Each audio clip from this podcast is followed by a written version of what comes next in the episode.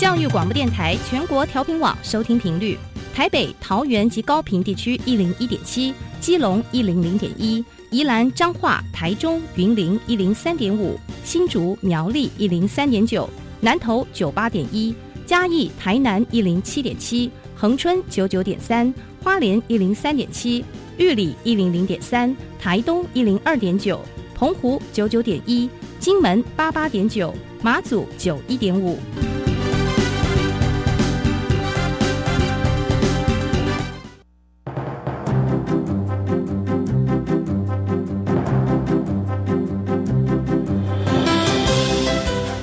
湾的教育要怎么做才能使孩子面对未来的社会呢？当我们期待孩子改变的同时，也期待教师的教学方法跟着改变，家长的观念也一起改变，一起携手协力同行。谢若楠老师带您探索自发互动共好的十二年国教新课程，听见台湾教育的改变。欢迎收听《国教协作向前行》。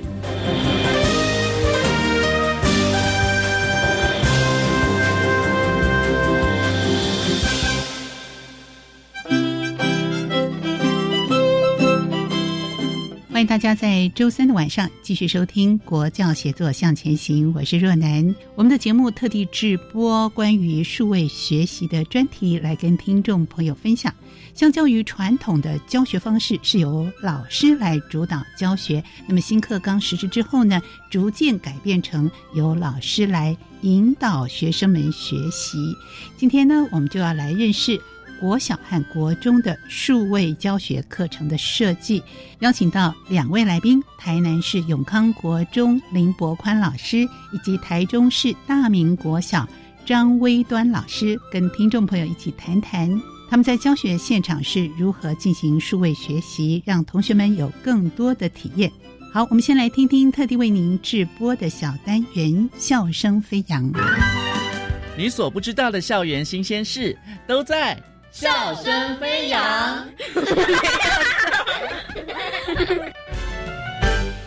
欢迎来到笑声飞扬单元，我是白天，非常开心可以邀请到我们屏东县嘉义国小的黄善琪校长，校长好，你好，请您来帮我们介绍一下，因为我知道好像学校很多原住民的小朋友哦，我们学校屏东县嘉义国小呢，在我们屏东县的一八五县道。上面，这也是我们台湾南部呢非常美丽的一个沿山公路的旁边。只要经过我们沿山公路，应该都可以看到我们的嘉义国小。是，主要都是台湾族的小朋友吗？是，百分之九十以上的比例呢都是台湾族的。哦，啊，当然也有其他的原住民的族系的小朋友。请校长帮我们介绍一下学校和社区有没有什么特别的特色呢？我们这边隶属在屏东县的马家乡，有一些像我们的红梨呀、土芒果季哈，嗯，甚至我们周边都有一些种了很多的凤梨，这些都是我们原乡地区非常有名的一些的农作物等等。请黄校长帮我们介绍一下，我们跟部落有没有什么特别的互动呢？比方说运动会到啦，会不会邀请族人？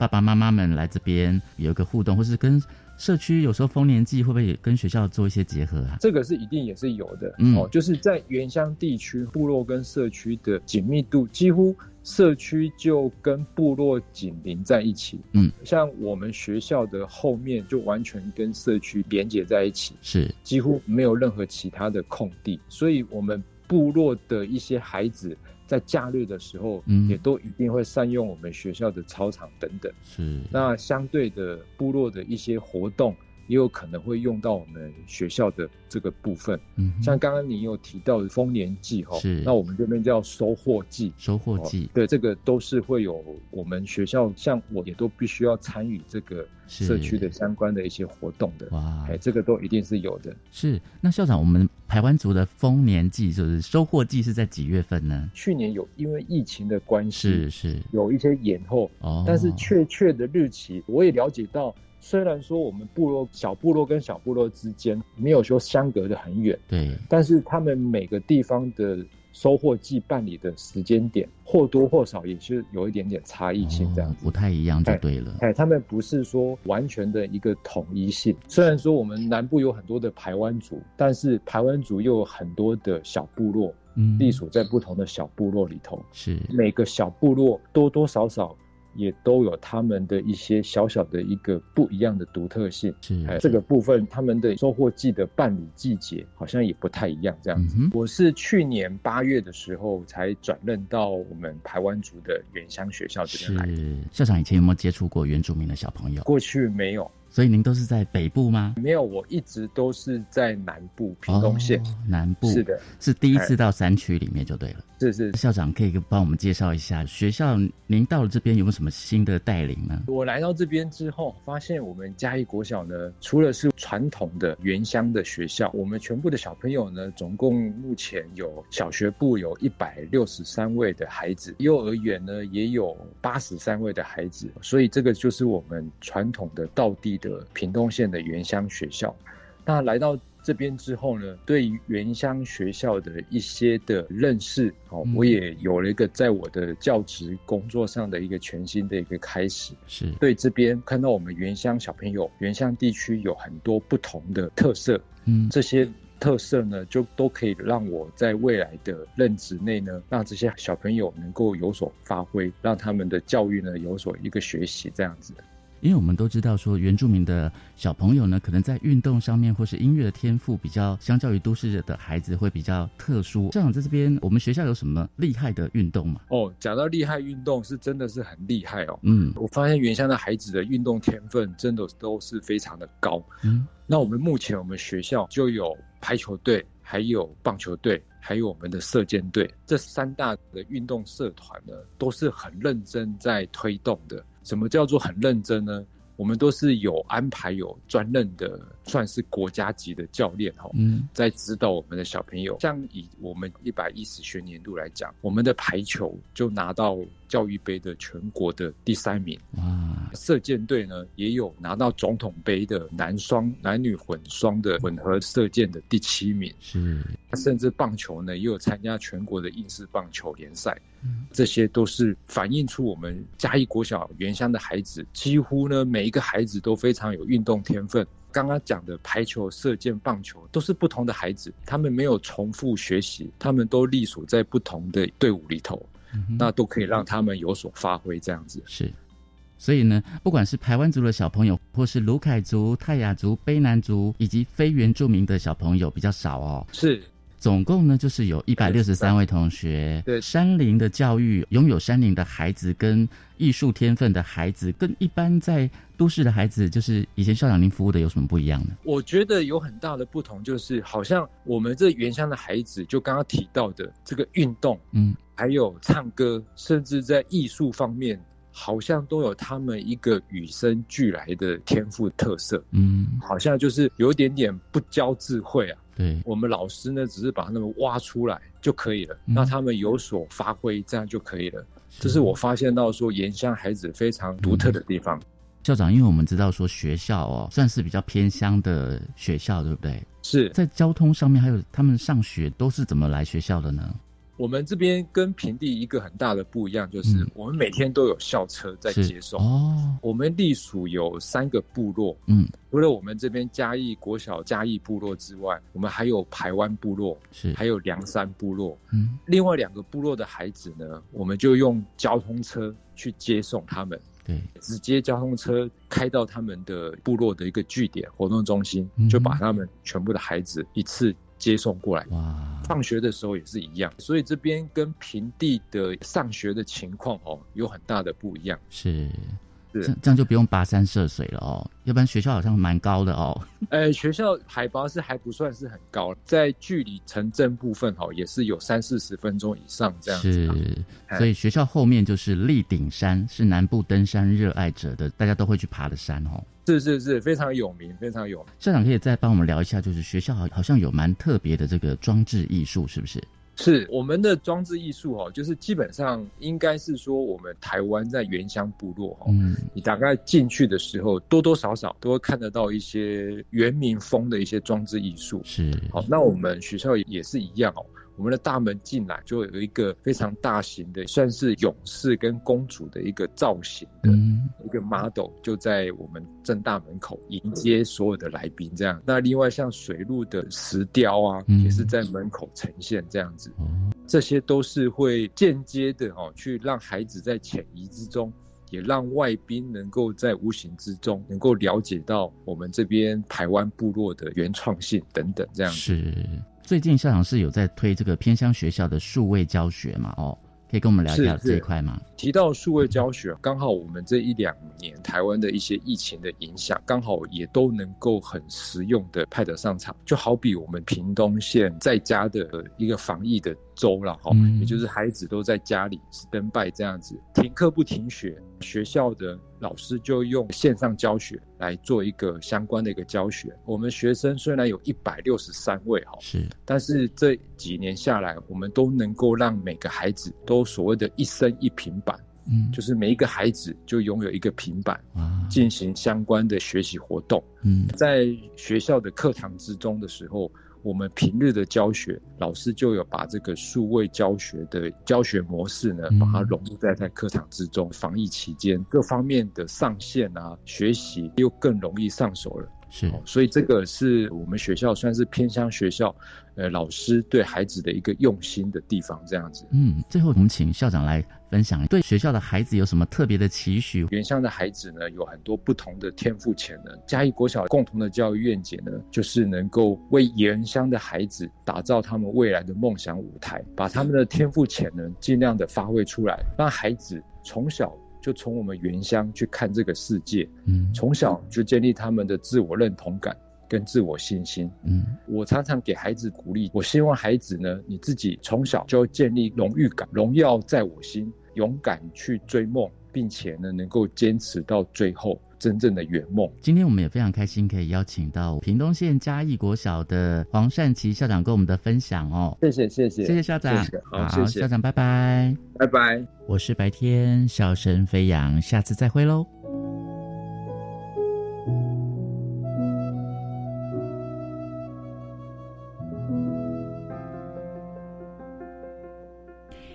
家回到国教协作向前行。今天节目当中呢，我们跟听众朋友分享的是国中和国小的数位教学课程设计，特地邀请到台南市永康国中林博宽老师。老师您好，好，主持人好，大家好。好，第二位来宾呢是台中市大明国小的张威端老师。威端老师您好。主持人好，线上的听众大家好。是我们谈到了数位学习、数位教学，经过这个疫情的洗礼之后，我相信大家都有很丰富的经验啊。那但是相较于传统的这种教学方式，以前会比较是以老师为主导的教学。那新课纲呢实施之后，逐渐也改变成是由老师们来引导学习。那身为引导教学的教育工作者，不管是手机啊、平板板等数位的用品，在用于教学当中，我相信有很多很多有趣的、辛苦的，甚至呢，到现在是这个游刃有余啊，混成教学的方式。所以，我们今天就请两位老师跟听众朋友先聊聊。我们先请老师们谈一谈啊，就您的经验来说，要先掌握哪些原则，做哪些事前的准备工作呢？我们是不是请威登老师先跟大家聊一聊呢？呃，就事前的准备这件事情的话，我觉得会先从呃，可能分成老师跟学生两个部分啊。以学生来讲的话，我们老师可能需要先教学生使用的伦理，嗯，就好像今天进到一个自然实验室一样，嘿，如果呃，他有一些基本的步骤或者是基础的伦理，如果学生乱弄的话，他可能会发生爆炸啊什么之类，会有一些危险，或者是呃，有一些设备可能损害，那后面的人可能不太方便使用。我觉得数位科技载具其实也是一样，像是平板的如何去珍惜它，珍惜这个设备，嘿，或者是呃如何去尊重别人的隐私。那因为这些东西对于学生来讲，其实是他平常生活很熟悉的东西啊。然后对于老师来讲，他可能在课堂这件事情，他可能还不够熟悉，所以有时候学生会有一些呃你可能想不到的事情，他就会做出来。比方说，他会去播那个平板上的皮呀，嘿，他。或者是拔它的任何一个可以剥除的东西，他都会想办法把它拔出来。甚至于你可能开启的时候，他会把他的那个桌面直接换成同学的照片呐，嘿。或者是甚至于登录进去之后，发现前一个同学没有登出他的账号密码，那他们就会用他的账号密码去做一些很奇怪的事情，甚至去告白做什么？嘿，大家可能有一些基础的伦理，那这些是在课堂之前老师需要跟学生去沟通的，这是学生的部分啊。那我觉得老师的部分在于，呃，我很喜欢，很认同一位那个在数位教学上算是一个。一个走在很前面的一个老师叫云林的张泽刚老师，他那时候就讲到一句话说，他觉得要使用科具载具，要先从老师，呃，你平常在生活中就要很熟悉这个东西开始。那可能是像追剧啦，也可以啊，或者是播音乐啦、查地图、行事历，甚至于是用那个 Google 去辨识那个周遭的商品，甚至于说呃一些动植物这样子，就是。呃，如果你觉得它其实跟你生活是连接在一起的，你就可以去思考它的可能性。嗯，呃，不然的话，我觉得很多老师拿到科具载具，他可能在课堂上只是让学生查资料，或者是呃比较厉害的，可能开个卡户让学生做一下测验。但其实这个测验从某个角度来讲，它只是把呃笔试的测验变成线上的而已。嗯。那我们就觉得这样很可惜，因为它有很多种可能性。当老师熟悉了，那我们才可以有很多的想象跟运用。这样，嗯嗯，所以不管是。同学们或者是老师们，如果我们平常有使用呃各类型的载具啊、数位的习惯，可能比较容易啊上手。可是，在这之前呢，家长们对于同学们一直挂在网上，或者是一直看着平板、手机，其实有某种程度的焦虑啊，所以可能在观念上也必须做一些了解和沟通。好，博宽老师在国中的这个部分，孩子们的反应可能又跟我们国小不太一样，是不是？分享一下我们事前。有哪些准备的工作呢？那其实就这个也一样是在教学的准备这方面，我就分成两个部分哈。一样，如果你问老师们或者问家长们，那你把这一台平板电脑给学生，学生会做什么事？那我想大多数人他一定会觉得啊，我的学生一定拿来上网啊，然后或者看影片、玩游戏嘛。他从来不会把这个他手中的载具平板电脑当做是一个他学习的一个。一个重要的利器，嗯，所以我觉得说，今天在今天在教学准备方面，就像微端老师说的，其实我们老师就是在带学生、指引学生走进这个数位教学的路上的时候，我觉得是在这个就跟班级经营一样啊。即使你把网络的礼仪或者素养规范好，我们的学生他其实就会更能够有秩序的走在这一条良善的道路上。所以也因为这样的一个恐惧，其实有一个数据哈。嗯，因为在二零一八年的时候，OECD 有调查过，其实，在国中阶段，那个老师让学生用资用资讯工具做课堂专案或作业的比例只有十五趴，嗯哼，可是 OECD 的国家大概是五十三趴。我想这个数据就很明显，五十三跟十五就很清楚看看到我们台湾老师对于学生的印象是如此。那这印象怎么扭转？我想这个是在学生方面，我们可能真的要给他一个。一个更好的，就像我们在做班级经营管理的时候，一个一个良好的规范，然后带领学生往前走。然后在老师的部分，我觉得就像微端说的，或者这个我也很认同哈。老师，你一定要把载具当做是你教学的可用的东西。如果你觉得这个载具对你来说只是一个简单的资料检索，或者是一些学生查询的工具。我想你不会把数位教学变成你的生活的一部分。嗯，然后最后主持人刚才有讲到家长的认同，这其实我们在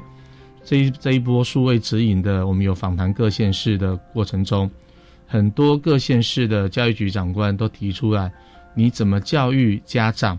然后甚至让家长愿意陪伴孩子使用这个数位载具，然后进行一个良善的学习。我觉得这是最最重要的关键哈。然后想说，老师其实还是要能够。把就是就像我们说的什么，把载具跟自己融合在一起，我想数位就会变成很自然。谢谢。对，数位变成很自然，而且我觉得在一天二十四小时当中，当然除了睡眠之外，我们真的使用它的比例越来越高。可是如何使用，尤其使用在我们的学习上，所以这也攸关于老师的设计安排。刚才前段呢，我们呃微端老师有讲到一些例子，就是小朋友他好。兴奋也好，好奇，他总是要拿到这个载具以后呢，哎，摸摸它，触控一下，看看它有什么本领哦，看看我能不能这个制服它，所以。怎么样结合小朋友的这种好奇心、调皮的心情啊？然后呢，又让我们的教学比较有一些互动啦，甚至游戏啦，各种的方式，让这个数位学习更加的丰富和澎湃。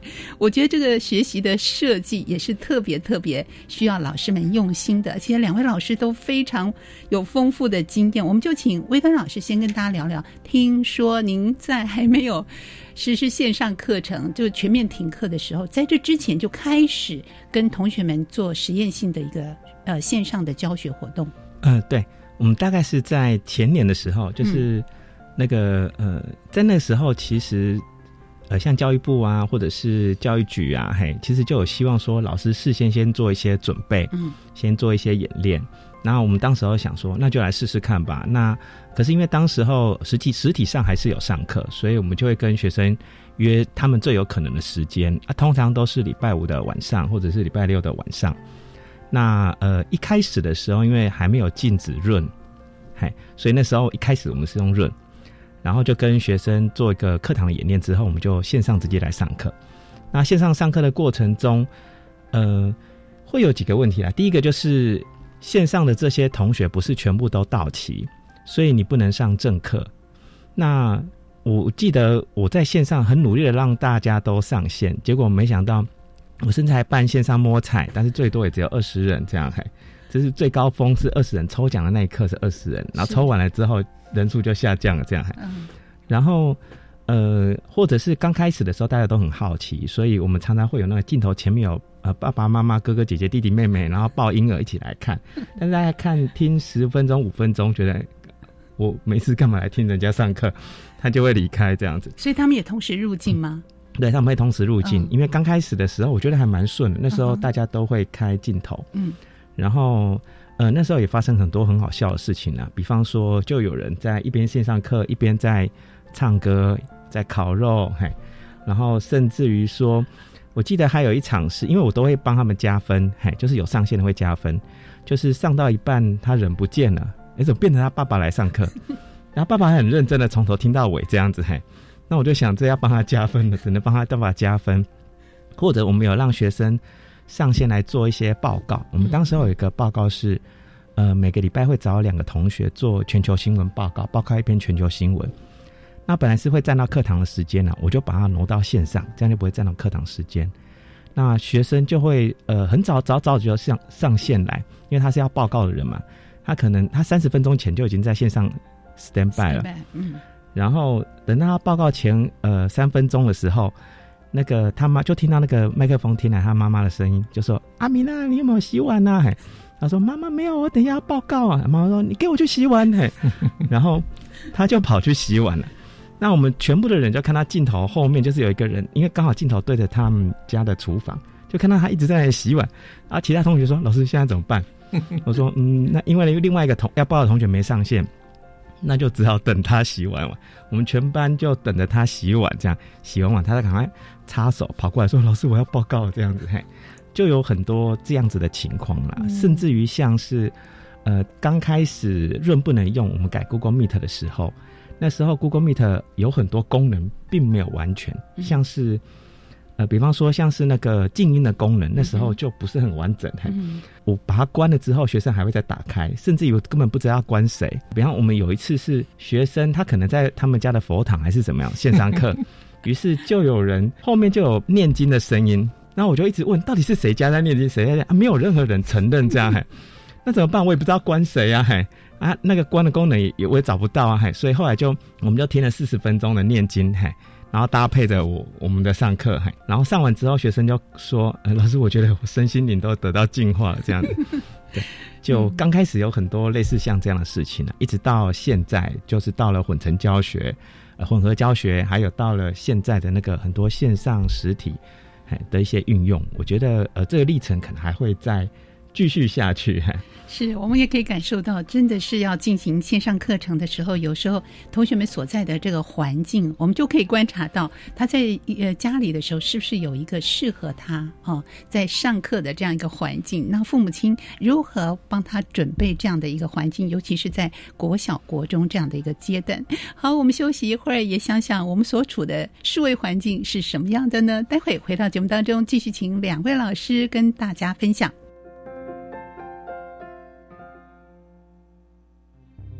我是台大医院北护分院加医科主治医师曹玉婷。小朋友完成疫苗接种后，家长可以在接种现场扫描 Taiwan V Watch QR code，掌握小朋友接种后的身体状况。幼儿接种后，如果出现像是呼吸困难等疑似立即性严重过敏反应，活力持续不佳，发烧超过四十八小时等症状，请尽速就医，落实防疫好习惯，守护家中宝贝健康。有政府，请安心。以上广告由行政院与机关署提供。大家好，我是主持人姚珍。祖父母节到了，在这特别的日子里，我要送上深深的祝福与感恩，给守护我们的祖父母一个大大的拥抱。也请记得每个礼拜一到礼拜五早上六点到七点，准时收听姚珍主持的《乐龄常青树》。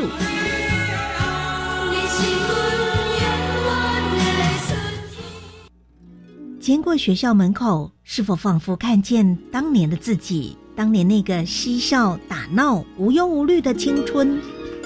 和那位陪伴着你的老师。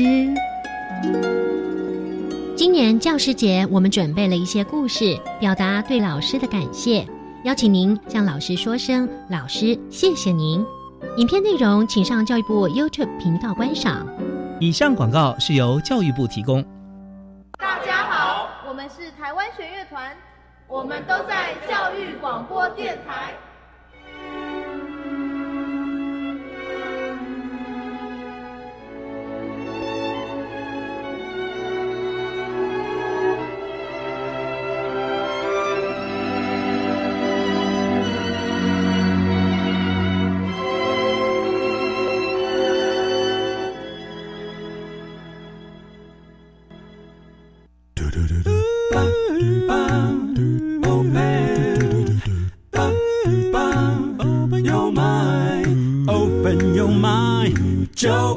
教育电台。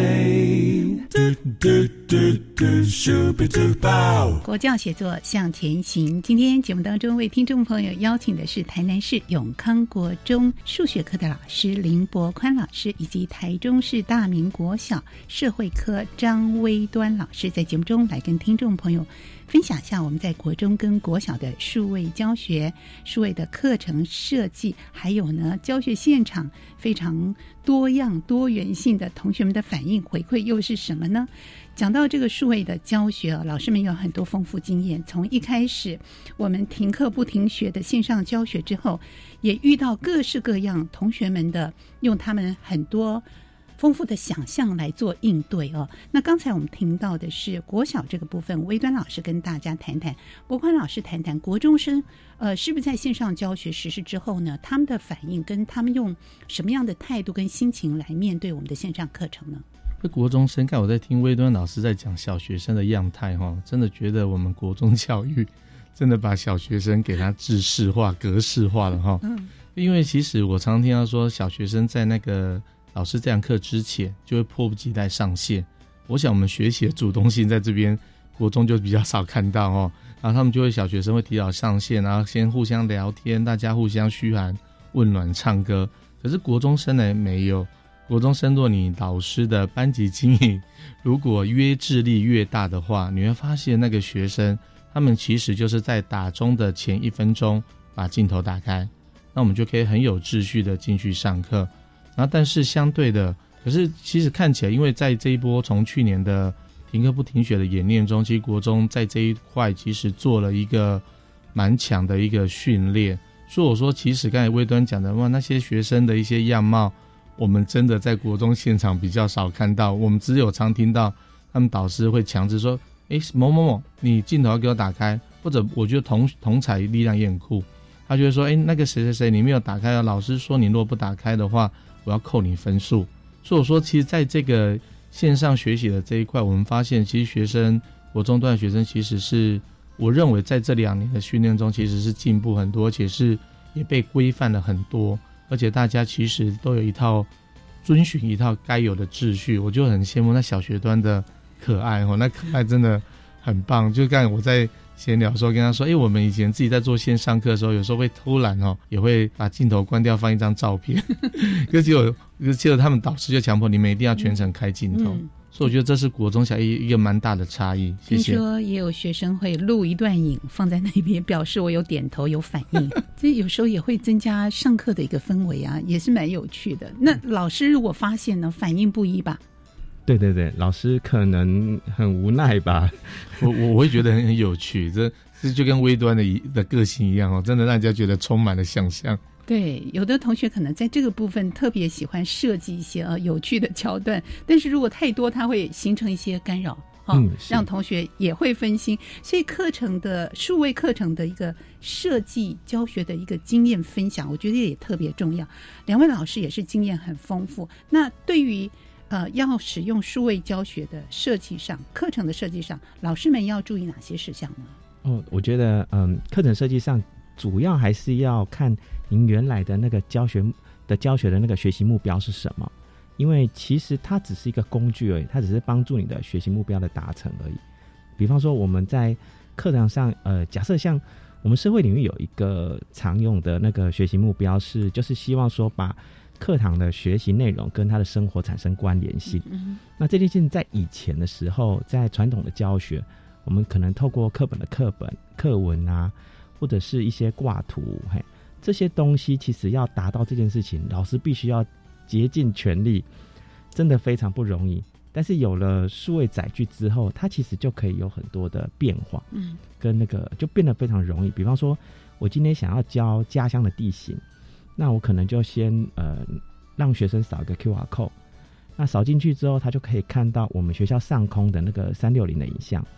那就可以去呃去开始描述说，哎，那我们学校的西边。有平缓的台地，那南边可以看到那个高楼大厦，就是盆地是台中盆地，它就可以做一个描述。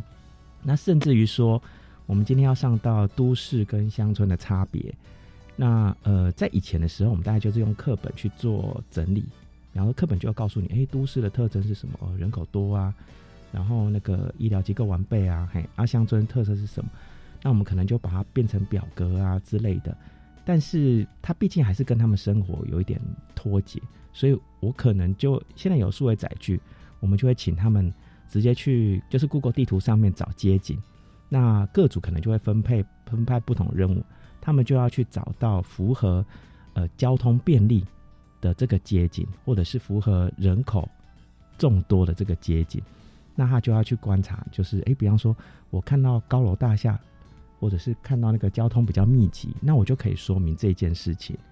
那这些东西是跟他生活连接在一起的，因为我们在教室里面看到的是课文，可是走出教室，他看到的是街景的景观。我们先要把两者连在一起，然后透过这数位载具，他们后续还可以做录音、解说、上传，嘿的这些呃，这个进一步的一些那个呃工作或者是一些作业。就觉得更能够达到那个我们想要达到那个学习目标。嗯哼，也觉得好丰富哦，同学们他的视觉啊，他的感受啊，真是五感都可以打开来感受。但是对老师来说，备课会不会相对也辛苦一些呢？嗯，是。呃，对于老师来讲，因为你的使用的东西变多了，嗯，那你就开始要设想，呃，我可以用在什么方面。但是，与其说老师的备课比较呃不容易。不如说是你多了一个东西，比方说我们本来只有炉灶可以可以煮菜，现在多了微波炉，多了食物调理机，哎，多了很多东西。那我于是我就有很多的选择，这些选择并不是会不该是造成困扰，而是造成你可以把它做的更多样性，这样。嗯。好，所以 又有微波炉，又有那个调理机，现在还有气炸锅啊，很多的设备平台让我们能够协助。所以，我们是不是也请博宽老师跟大家谈一谈？那有哪些的工具，或者是哪些的平台，可能是老师们比较呃觉得好用啊、顺手啊？呃，您自己在教学经验中有没有一些实例跟大家分享呢？好，谢谢主持人哦。那其实，在数位教学在这一块，国中老师比较常用的就是所谓的电子书嘛。那我想说，你如果照着电子书，然后透过一个 Meet 这样去照本宣科，难怪你的学生没无感学习哈。那其实因为我们我本身也是中央辅导团的数学科的老师，那我一样打一下广告，我们央团推的教是动手玩数学。我们每一个课程之前都有一个教具，让学生去引起他的兴趣，然后去促进他的思考。那这时候我们在这这一波疫情里面，我们就遇到一个问题，那现在学生摸不到，我该怎么办？对，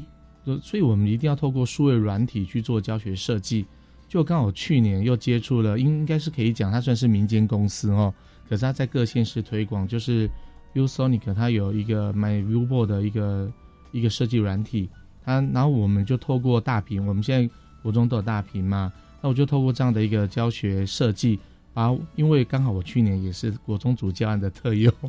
就第一名，然后所以，哎，我就我就很有兴趣把我们的电，我们国我们央团队叫电机模组，电学生学习的基础，我就把这些电机模组本来是要摸得到的，然后透过数位软体的设计，因为它本身就有内建多功能。我举个例子，你想象如果有一个转盘，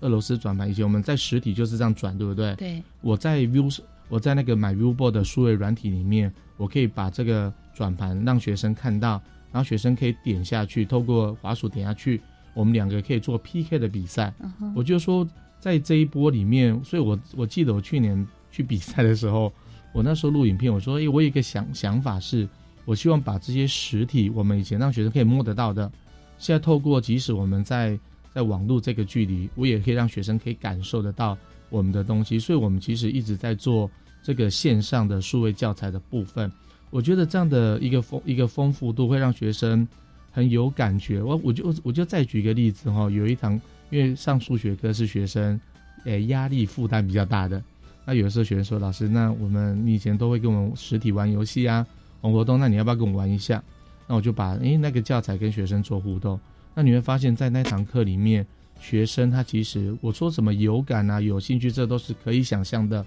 我觉得更重要的是，你激发了他学习的一个热忱，而且他会想要去思考。我觉得这是，我觉得在这一波线上学习的过程中，我怎么样让实体跟线上距离越来越拉近？这是我们其实，在。很多老师在做的一个课题，嗯，谢谢。可能从一开始的无感、没有感觉，变成五官都打开的无感哦。但是这真的是要很多的巧妙的设计安排，让我们的线上课程更加的丰富。可是会不会也遇到一个现象，就是因为疫情，有的时候是办实体，有的同学是在线上，这样的一个混成，那老师们要如何兼顾？它会产生一些什么样的一个难题？嗯。呃，就这件事情来讲，我觉得是到现在为止都还是非常不容易。嗯，因为尤其是老实说，我觉得如果是纯线上或纯实体，那都很单纯。是，但是混合的这种情况，就是像是呃，像今年的情况，可能有一大部分的学生在线上，那可能教室里面有的时候五个，有的时候十个，嘿，那每天有时候人数还不一样，嘿，那这时候就会有很多。问题产生，因为比方说像分组的时候，你就没有办法把实体的跟线上的放在一组，你必须要把他们两个分开来。那在这个时候，你可能又要顾虑到线上的哪一些同学，他呃分组的时候没有进到那间小组分组教室，嗯，那实体的又问你，呃，老师这个地方为什么平板打不开？为什么这里有什么问题？然后你在你可能带着呃耳机跟耳麦，然后在因为这样才可以方便在教室走动嘛，对。然后在回答现场的同学的问题的时候，那个线上的同事也会听到你在跟他说什么。那你并不是那么有余去去切换那个关麦克风或开麦克风。那有些处理在线上跟实体就会产生很多困扰。那呃，我觉得这一部分是在没有一个辅助的、没有其他辅助的人或者是辅助的工具的情况下，我觉得老师要带这个真的不容易。他必须要从平时的常规的训练起。然后才可以达到这件事情。那但是，呃，当这件事情转到线上的时候，他又变得更不容易，因为很多孩子他一上线，他会觉得自己是一个隐身在那个镜头后面的人，他并没有感受到，他其实也是大家都有在看他这样子。于是就会有很多学生，你看他镜头，嘿。他有时候就不小心打开，有时候会关起来，那你就看到他明明就躺在床上这样子。那有时候会有一些学生，我们就说，哎，那你线上遇到什么问题？他就会跟你说，哎，老师我点不进去。那我就说，那你请分享一下你的画面。那你就会看到他的画面正在看那个，正在玩游戏这样子，他忘记切回来这样。那会有很多这种情况，就是呃，那老师其实要掌控他不容易，而且你也没办法在教室里面去预测，我就知道说感应到学生。他们现在在干嘛？这样子，因为真的有的时候你抠他们都抠不回来。那对一般老师来讲，最大的问题应该还是在于收作业这件事情。因为线上的同学觉得他隐藏在电脑后面，那不交就是不交。实体的时候你还可以带着他说：“哎，你在教室里面要把它完成。”线上的话就真的没有办法。于是就要像我之前五一八的时候，我我我每次上课我就会先放一个呃投影片的简报。然后说，哎，某某作业有多少人没有交？然后，然后我们还放换不同的颜色，就是用按照红橙黄绿蓝靛紫，红色是一次没交，然后橙是两次没交，黄然后就越来越后面这样。到后来他们还是死不交，于是我们后来有一些活动是在呃 g a l e r Time 上面进行，就是一个虚拟，像是有点像线上 RPG 的那种感觉，就虚拟小人，你开始在线上盖一间教室。或者是办毕业典礼啦，或者是呃，我们就会设计一些教室的走动的活动，让他们就可以去及时分组。然后我就会在上面说，那呃没有交作业的人，我就在上面盖坟墓。我们就上面盖了四个坟墓，然后就说谁谁谁没交这样子，嘿，谁谁谁没交作业者之墓。然后他们在没交，我就在旁边加花圈，再来就加火火把，嘿，然后就越盖越大，变成一个墓园。然后我们就。一直到他们毕业，他们都还是没交，所以那四个坟墓到现在都还在这样。对我觉得这个过程其实是很多需要彼此拿捏的，嗯，他还是要从平时的那个课堂的班级经营开始落实。嗯，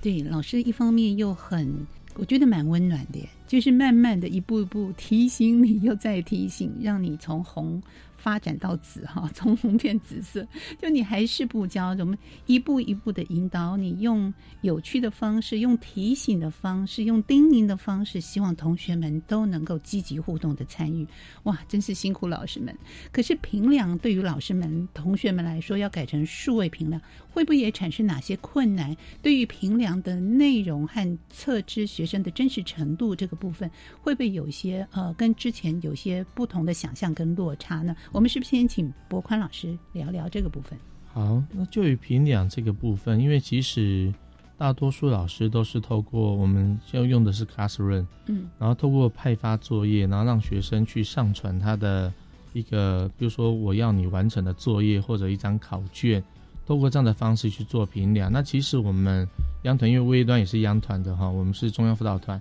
我是数学加社会科的，我们其实在一系列的数位真能的历程中。因为我们有学到一个叫 Classic，Class C L A S S S，然后 K I C K，Classic 这个功能我觉得很不错，是说今天我可以派发作业给学生的，刚才的历程中，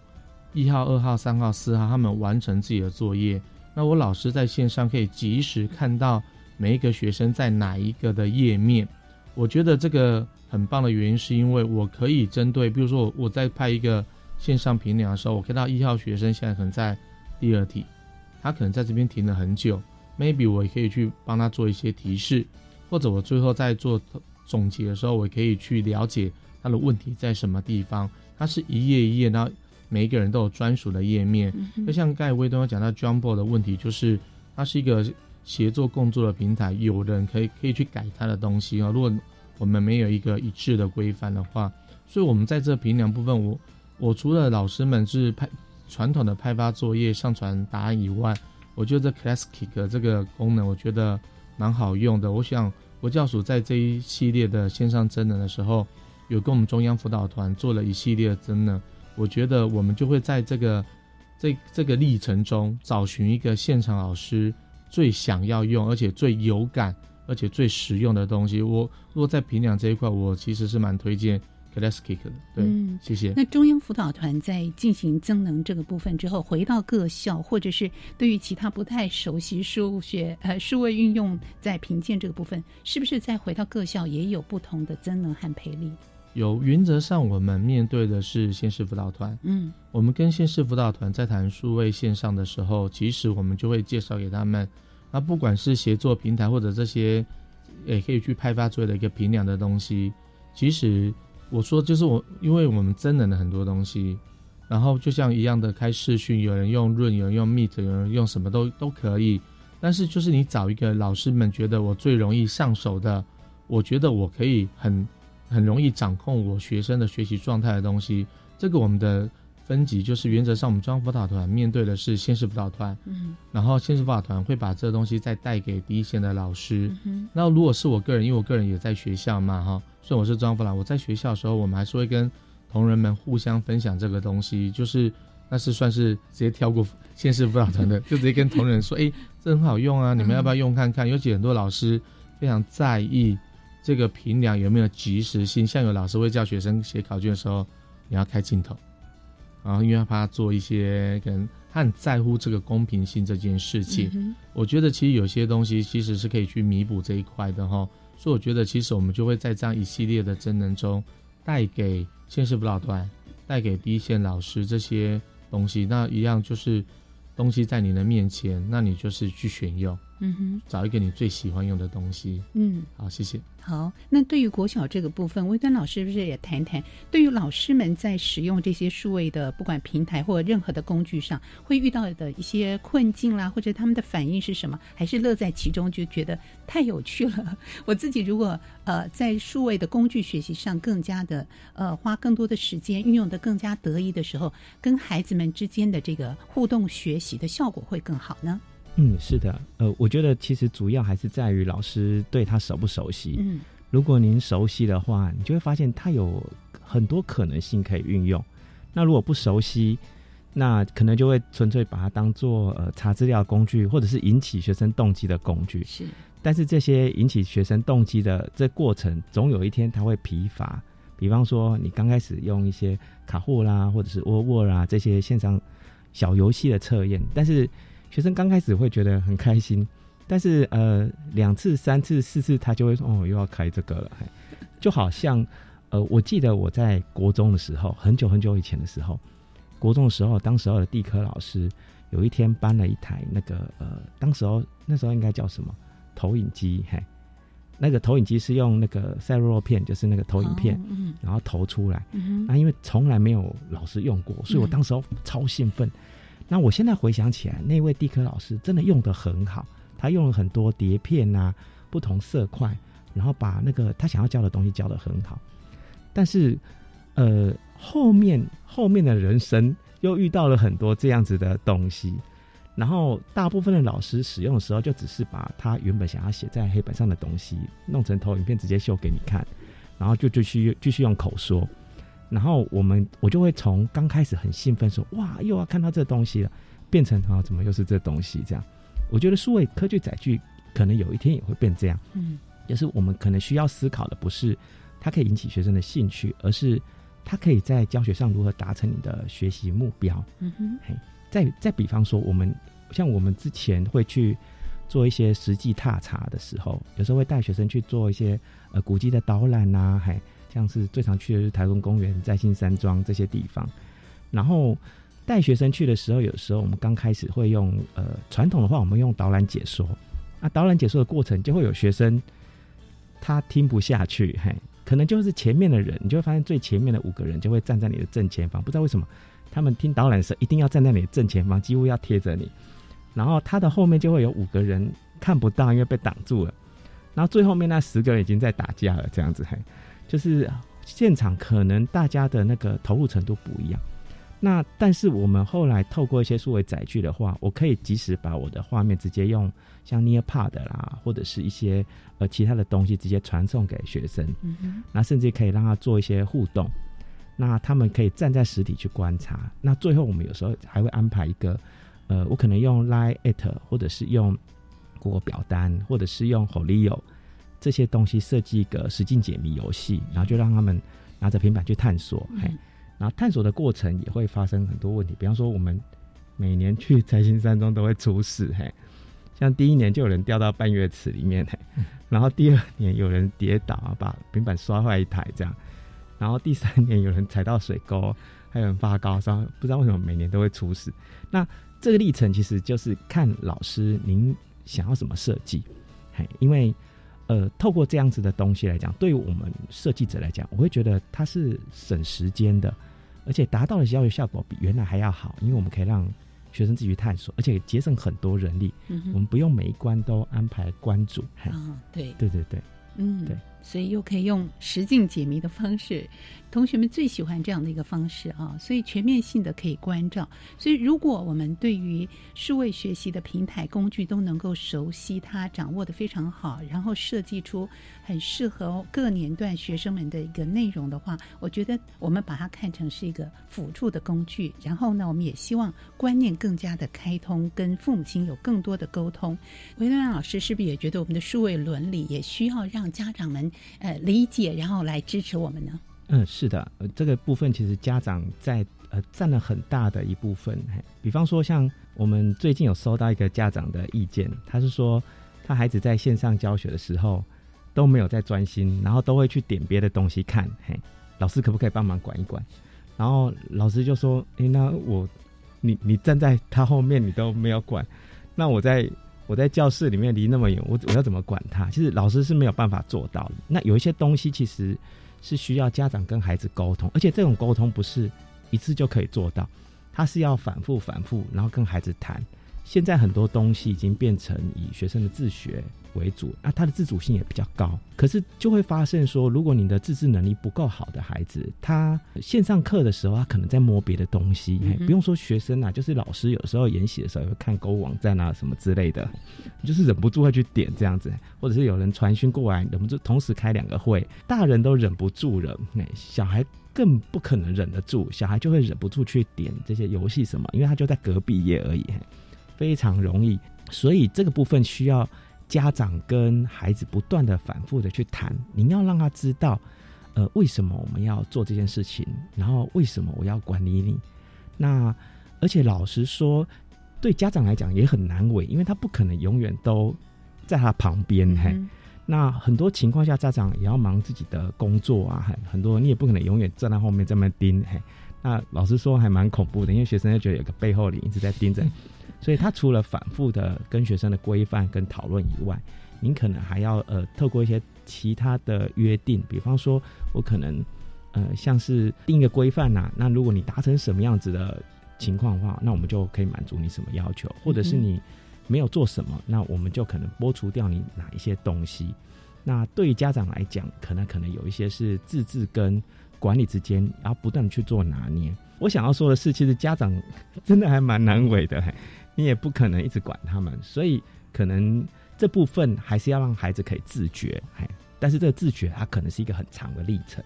所以它不是一次就可以做，而且呃，他需要反复反复的跟孩子沟通。嗯，这些资讯伦理的部分，嘿，不是一个单向式的，比方说我们告诉你说你就是要怎样，就是要怎样，而是说你要跟孩子之间，我们彼此一起来做，一起来努力，然后一起来理解。嗯。这部分我们也看到了，孩子有很多的想象，他很要呃自己来研究、发明、实做等等啊。有的时候呢，真的也需要给他一些时间，我们要花更多的时间、心力来做一些沟通，怎么样让孩子有些自律跟自制？好，聪明的听众朋友，不管是。家长或者是我们的老师啊，我们都用在这样数位的学习时代，我们精进我们的数位课程，也善用我们的数位平台这些带领的工具，让我们的数位学习更加的顺畅。我们今天也非常感谢两两位老师远道而来，从台南市、从台中市来到我们台北的录音室，来跟听众朋友分享我们国中国小的数位学习课程设计。谢谢两位老师的分享，谢谢。好，谢谢主持人，谢谢大家，谢谢大家。自发学习，师生互动，创造共好校园。